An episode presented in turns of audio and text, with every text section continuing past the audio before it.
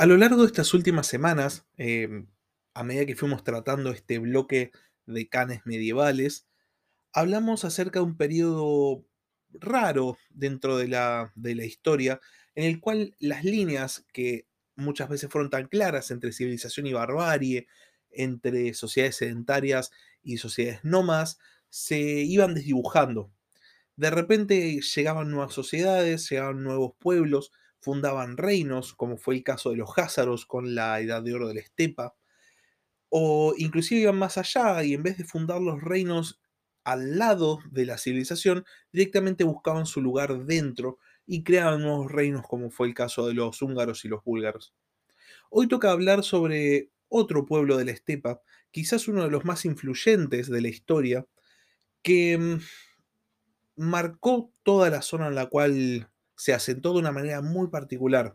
Hoy vamos a hablar acerca de los turcos, específicamente de los turcos selyúcidas, llamados así por descender de un tal Seljuk, y de su líder, no es un khan propiamente dicho, era un sultán que se llamó Alp Arslan, que es el responsable de que los turcos entraran definitivamente en el ámbito de la civilización y lograran ocupar Anatolia.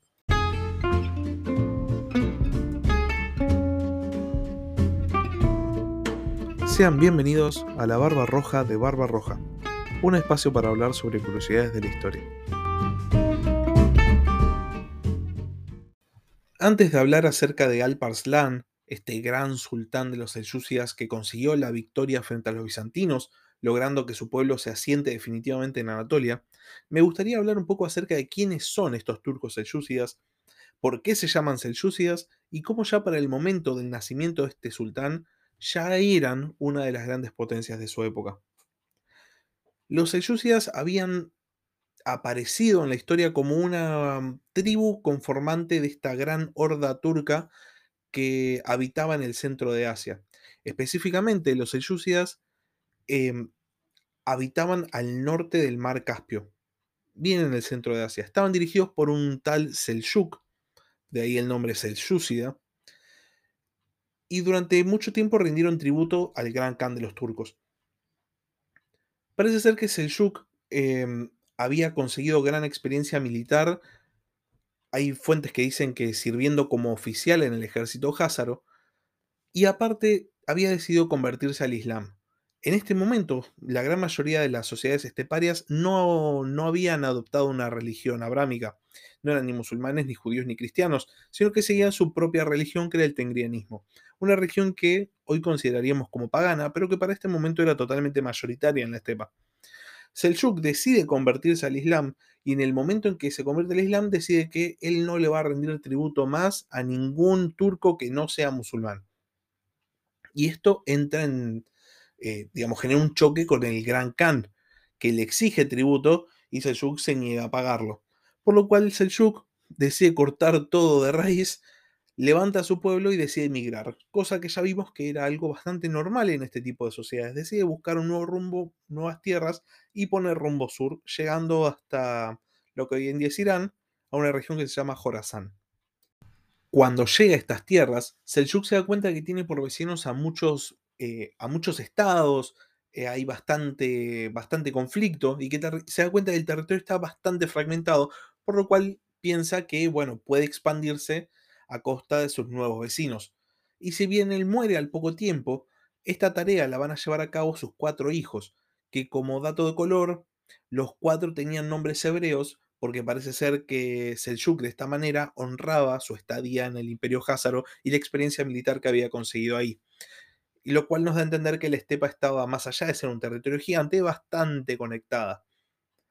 Sin embargo, los que más van a expandir el, nuevo estado Selyúcida, no van a ser los hijos de Seljuk, sino sus nietos, que son Tukrul y Chagri. Tugrul se va a encargar de expandir el, territorio hacia el oeste y Chagri hacia el este, y de esta manera se van a dividir eh, el gobierno. Eh, es algo bastante particular porque si bien se divide el, gobierno, el territorio sigue siendo el mismo y se habla del imperio Selyúcida. Tugrul llega hasta, mm, hasta el califato abásida y el califato abásida le concede el título de sultán y en este momento los eh, dejan de tener un Khan o dejan de tener un gobernante estepario para pasar a tener un sultán, que es un título que nos evoca ya otro tipo de gobierno mucho más civilizado, mucho más musulmán. Y esta adopción de título, este título de sultán, también nos hace plantearnos si mm, Persia había desaparecido, si la civilización persa ya no existía, como se plantea con Roma, por ejemplo, eh, esto que de lo cual hablaba en los capítulos acerca del destino del Imperio Occidente, si Persia había desaparecido o si, como los selyúcidas se percibían a sí mismos, ellos eran Persia. Porque los selyúcidas habían adoptado todas las costumbres persas, habían adoptado la lengua persa, habían adoptado la forma de vestirse los persas, la religión y hasta la designación em, de, títulos. Entonces, em, nos corresponde plantearnos si esta, este dominio selyúcida no es sino una nueva forma de imperio persa. Es en este marco en el cual nace Alparslan, siendo el hijo de uno de los dos hermanos que gobernaban el, imperio selyúcida, siendo el hijo de Chagri. La cuestión es que entre los dos hermanos, el que más tenía preponderancia, de hecho el que había adoptado el título de sultán, era Tugrul. Pero Tugrul muere sin un heredero y designa heredero al hermano menor de Alparslan, o sea, a su sobrino, pero Alparslan decide eh, disputar esta, esta sucesión y reclamar el título de sultán para él. Es así que va a una serie de combates en los cuales termina ganando y se proclama a sí mismo como segundo sultán de los selyúcidas. Alparslan nace en el año 1029 y sucede a su padre como gobernante del Jorazán en el año 1059. Recordemos que su padre, Chagri, era eh, uno de los dos gobernantes del imperio selyúcida, el que gobernaba la menor parte, pero esto no significaba que tuviese menos importancia. Cuando su tío Tugrul muere, él logra ascender al trono en el año 1064, después de una breve guerra civil en la cual disputa la sucesión. Al momento de ascender al trono, Alparslan controlaba un imperio que iba desde Bagdad al oeste hasta Transoxiana al este. Un territorio enorme, muy extenso, que abarca todo lo que hoy en día sería el centro sur de Asia. Muy grande. Sin embargo, Alparslan decide que lo que tiene que hacer es seguir expandiendo este dominio, por lo cual al poco tiempo de, de conseguir el trono decide ponerse en campaña. De esta manera, ese mismo año, en el año 1064, pone rumbo a Armenia para iniciar su primera conquista. Mientras esto pasaba, uno se puede preguntar quién quedó gobernando. Si había habido una crisis sucesoria, había habido una guerra civil, eh, y al poco tiempo de asumir el mando, el sultán decidía irse a conquistar otras tierras, ¿quién quedaba gobernando?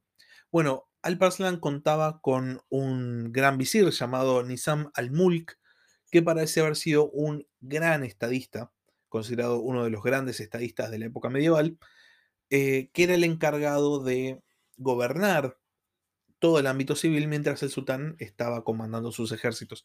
Esto es una tradición muy muy propia de los pueblos turcos, muy propia de los sultanatos turcos, que vamos a ver mucho en los estados sucesores de este imperio selyúcida, sobre todo, por ejemplo, en el imperio otomano. Esta cuestión de un gran visir que se ocupa de los asuntos civiles, mientras el sultán está ocupado de los asuntos que, entre comillas, verdaderamente importan. Esta primera invasión es todo un éxito. Em, Armenia es conquistada Alparslan termina saqueando la capital de Armenia, masacrando a la población, dando un mensaje bastante propio de un conquistador de no se resistan a mí porque miren lo que pasa, y de esta manera inaugura su reinado. Al poco tiempo, en el año 1068, cuatro años después de la campaña armenia, decide atacar a los fatimíes y para esto tiene que pasar por el imperio bizantino e invade el territorio. Esto es algo que los bizantinos no se toman nada bien, por lo cual dos años después el emperador romano IV decide poner, eh, decide hacer una campaña de represalia. Los bizantinos, como ya estuvimos hablando en los capítulos pasados, no se tomaban muy bien que estos pueblos que habían venido de la estepa, más allá de que quisieran parecer o no civilizados, eh, que estos pueblos de la estepa eh, fuesen sus vecinos y los combatían con todos los medios que tenían posibles, que tenían a mano. Y el emperador romano, Romano IV, no es la excepción a, a esta cuestión y decide combatir a los selyúcidas, invadiendo el territorio, eh, el territorio turco y consiguiendo una serie de victorias que van a hacer que Alparslan tenga que replantearse su manera de ver eh, su política expansiva. El sultán Seleucia se da cuenta de que está agitando bastante el avispero y decide tomarse las cuestiones un poco más con calma, decide no hacer nuevas incursiones hacia el, hacia el oeste de sus territorios durante aunque sea un breve lapso de tiempo. Esta falta de reacción es leída por el emperador bizantino como debilidad, como eh, una imposibilidad de defensa, por lo cual decide armar una nueva campaña para eh, atacar directamente el corazón de las tierras turcas y eliminar la amenaza de raíz. De esta manera ensambla un ejército, eh, varios miles, varias decenas de miles de, de soldados, no solo soldados bizantinos, o sea, soldados romanos de Oriente, sino también eh, mercenarios cumanos, que eran una tribu túrquica de la estepa, mercenarios eh, latinos, o sea, de los reinos cristianos de Occidente, y con un gran ejército decide invadir las tierras de Alparslan, quien sale a combatir al enemigo en lo que va a ser conocido como la batalla de Manzikert. Como ya he dicho muchas veces en este podcast a lo largo de los meses, este nombre va a resultar muy familiar para aquellos que hayan jugado Age of Empires 2. Porque así como otras batallas de la historia están reflejadas en, este juego, la batalla de Manzikert, siendo una de las batallas más emblemáticas de la historia, definitivamente una de las batallas más decisivas del periodo medieval, obviamente está reflejada en el Age. En Manzikert se enfrentan dos modelos de sociedad. Por un lado, el reino tradicional sedentario, el imperio bizantino, heredero de la tradición eh, mediterránea, por otro lado, los recientemente iranizados turcos, todavía con ciertos rasgos nómadas a caballo, eh, en este caso ya musulmanes. Es, es, una batalla de esas que son eh, bien emblemáticas. Cuando los ejércitos se encuentran, lo primero que pasa es que los cumanos, estos, estos jinetes túrquicos de la estepa, ven enfrente suyo a gente que consideran su igual, a otros túrquicos, a otros jinetes de la estepa, entonces deciden pasarse de bando. Los caballeros, los soldados latinos, los soldados de los reinos europeos occidentales, al ver que los cumanos los estaban abandonando, dicen, yo no voy a pelear. ¿Para qué me voy a sacrificar por una causa que no es mía, yo no voy a pelear. Y de esta manera se van dejando a su suerte aquel que les había pagado, porque los había contratado como mercenarios. Y el emperador bizantino, Romano IV, viendo que grandes partes de su ejército se habían ido, que los habían dejado, se habían pasado de bando o estaban volviendo, en vez de volver, en vez de dar media vuelta y decir, bueno, ya está, no se dio, volvemos, decide de todas maneras enfrentarse al enemigo, porque todavía contaba con muchos miles, muchos miles de soldados, decenas de miles de soldados. La batalla es enorme y es decisiva, es definitiva. La victoria de Alparslan en Manzikert es definitiva. La gran mayoría de las tropas bizantinas muere y los que no mueren son tomados como prisioneros. Entre los que están, entre los que son tomados como prisioneros está el emperador romano IV quien es llevado ante el sultán turco. Y hay una, charla que se perdió en la historia, en la cual se deben haber estipulado. Em, se debe haber estipulado el tratado de paz. La cuestión es que Alparslan le da regalos a Romano IV, le da dinero suficiente para volver a, Constantinopla, pero más allá de, este gesto de cierta bondad, el daño a los bizantinos está completamente hecho. Perdieron miles de soldados, una enorme parte de su ejército. Y no solo eso, pierden una enorme parte de su territorio. Y encima, una enorme parte de su territorio entre los territorios más ricos del imperio. Los turcos de repente tienen las puertas abiertas de la península de Anatolia. Y Alparslan lo que decide hacer es empezar a nombrar pequeños príncipes que van a ir haciendo diferentes principados, llevando la cultura turca, pero sobre todo también llevando esta cultura turca iranizada, volviendo a incorporar la cultura persa después de más de mil años en la península de Anatolia. Después de haber conseguido esta tremenda victoria, el sultán pone sus ojos hacia el este. Desde que comenzó su reinado, siempre había conquistado hacia el oeste. Y entonces, ¿por qué el este habría de ser diferente?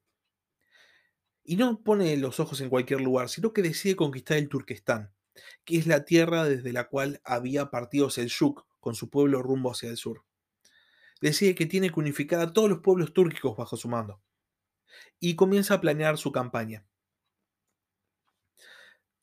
Junta un ejército y pone rumbo norte, noreste, pero por el camino tiene que conquistar o tiene que retomar tierras que están en manos de rebeldes, específicamente una fortaleza que está en manos de un gobernante rebelde.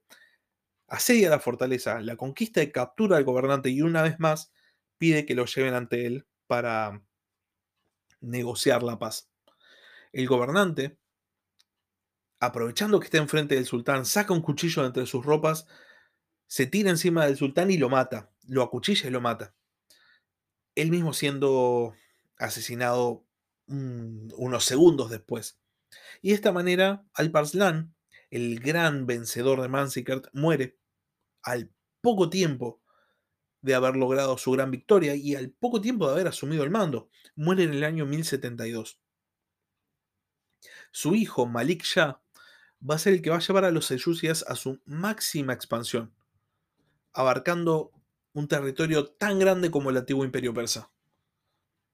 Sin embargo, la muerte de Malik Shah va a significar la fragmentación del imperio. Más allá que el reinado de Alparslan haya sido corto, su legado es enorme. Es el causante de que los turcos hayan entrado en Anatolia, lo cual va a posibilitar después el surgimiento del Imperio Otomano. Es el causante de la reincorporación de la cultura irania persa o de influencia persa en la península de Anatolia, que era un lugar eh, muy influenciado por Persia previo a la helenización. Alparslan es considerado uno de los padres fundadores de las naciones turcas, de las naciones túrquicas, eh, y su legado es gigante. Es definitivamente el causante de que la cultura persa haya vuelto a la península de Anatolia.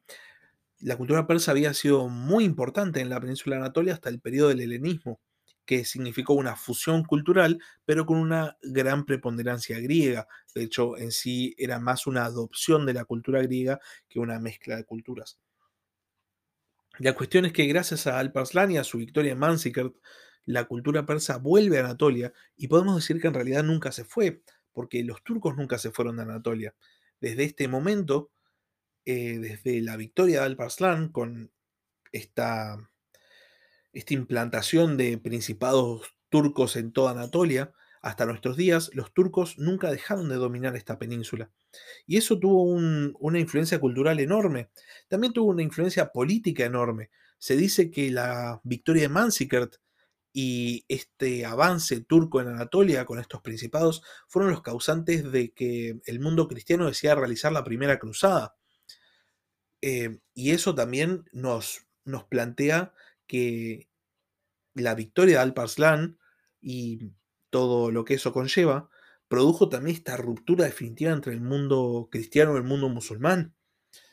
Es que de repente, con este avance de los pueblos túrquicos, Occidente se tenía que plantear cómo iba a ser el mundo para detener esta fuerza conquistadora.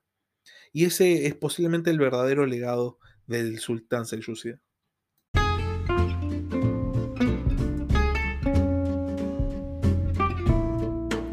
Gracias por escuchar La Barba Roja de Barba Roja. Cualquier duda, comentario o pregunta que quieras hacer, lo puedes hacer a la barba roja de barbarroja.gmail.com.